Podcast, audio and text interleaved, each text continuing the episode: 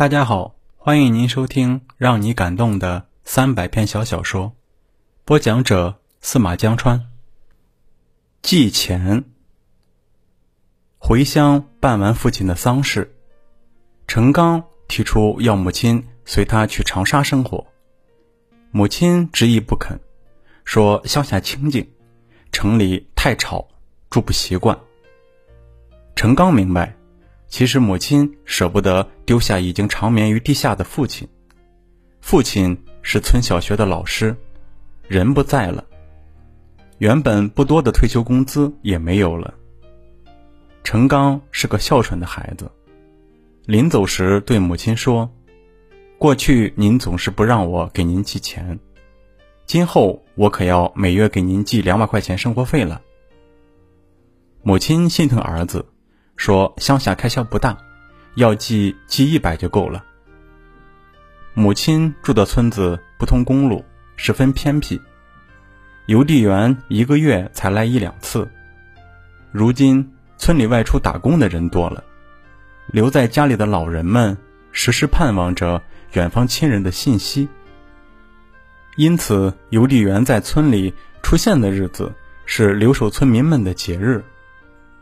每回邮递员一进村子，就被一群大妈大婶和老奶奶围住了，争先恐后的问有没有自家的邮件。然后有三五人聚在一起，或传递自己的喜悦，或分享他人的快乐。这天，邮递员又来了，母亲正在屋后的菜园里割菜。邻居张大妈一连喊了几声。母亲才明白是在叫自己，慌忙出门，从邮递员手里接过了一张纸片，是汇款单。母亲脸上洋溢着喜悦，说是我儿子陈刚寄来的。邻居张大妈夺过母亲手里的汇款单看了看，羡慕的不得了，说：“乖乖，两千四百块呢。”人们闻声都聚拢来。于是，这张高额的汇款单像稀罕宝贝儿似的，在大妈大婶们手里传来传去，每个人都是一脸羡慕。母亲第一次收到儿子这么多钱，高兴的睡不着觉，半夜爬起来给儿子写信。母亲虽没上过学堂，但父亲教会他写了些字。母亲的信只有几行字，问陈刚怎么寄这么多钱回来，说好一个月只寄一百块，一年只有一千二，可别只顾着娘，弄得自己没了钱。陈刚回信说，邮递员一个月才去村里一两次，怕母亲不能及时收到生活费，弄得揭不开锅。陈刚还说，如今他工资不低。说好每个月寄两百的，用不完放在手边也好应付着急用。看了陈刚的信，母亲甜甜的笑了，心想还是儿子想的周到。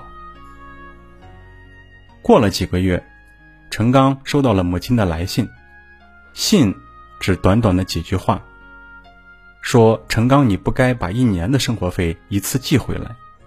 明年寄钱一定要按月寄，一个月寄一次。陈刚理解母亲的心情，母亲总担心儿子给他寄多了钱，弄得没了饭吃。陈刚心想，过去母亲吃了不少苦，纵使做儿子的现在吃不饱饭，也该先孝敬母亲呀。何况儿子赚的钱并不少。转眼间一年过去了，陈刚因单位一项工程工期紧，脱不开身，原打算回老家看望母亲，不能实现了。他本想按照母亲的嘱咐，每月给母亲寄一次生活费，又担心因为忙会忘了误事，只好又到邮局一次给母亲汇去了两千四百块。二十多天后。陈刚收到了一张两千二百元的汇款，汇款是母亲退回来的。陈刚先是十分吃惊，后是百思不得其解，正要写信问问母亲，却又收到了母亲的来信。母亲又一次在信上嘱咐说：“要寄钱，按月给我寄，要不我一分钱也不要。”原来是母亲因为陈刚没听他的生活费按月寄的话而生气了。陈刚知道母亲的固执做法还是为儿子着想，是出于对儿子的疼爱。陈刚感动的泪水湿了眼眶。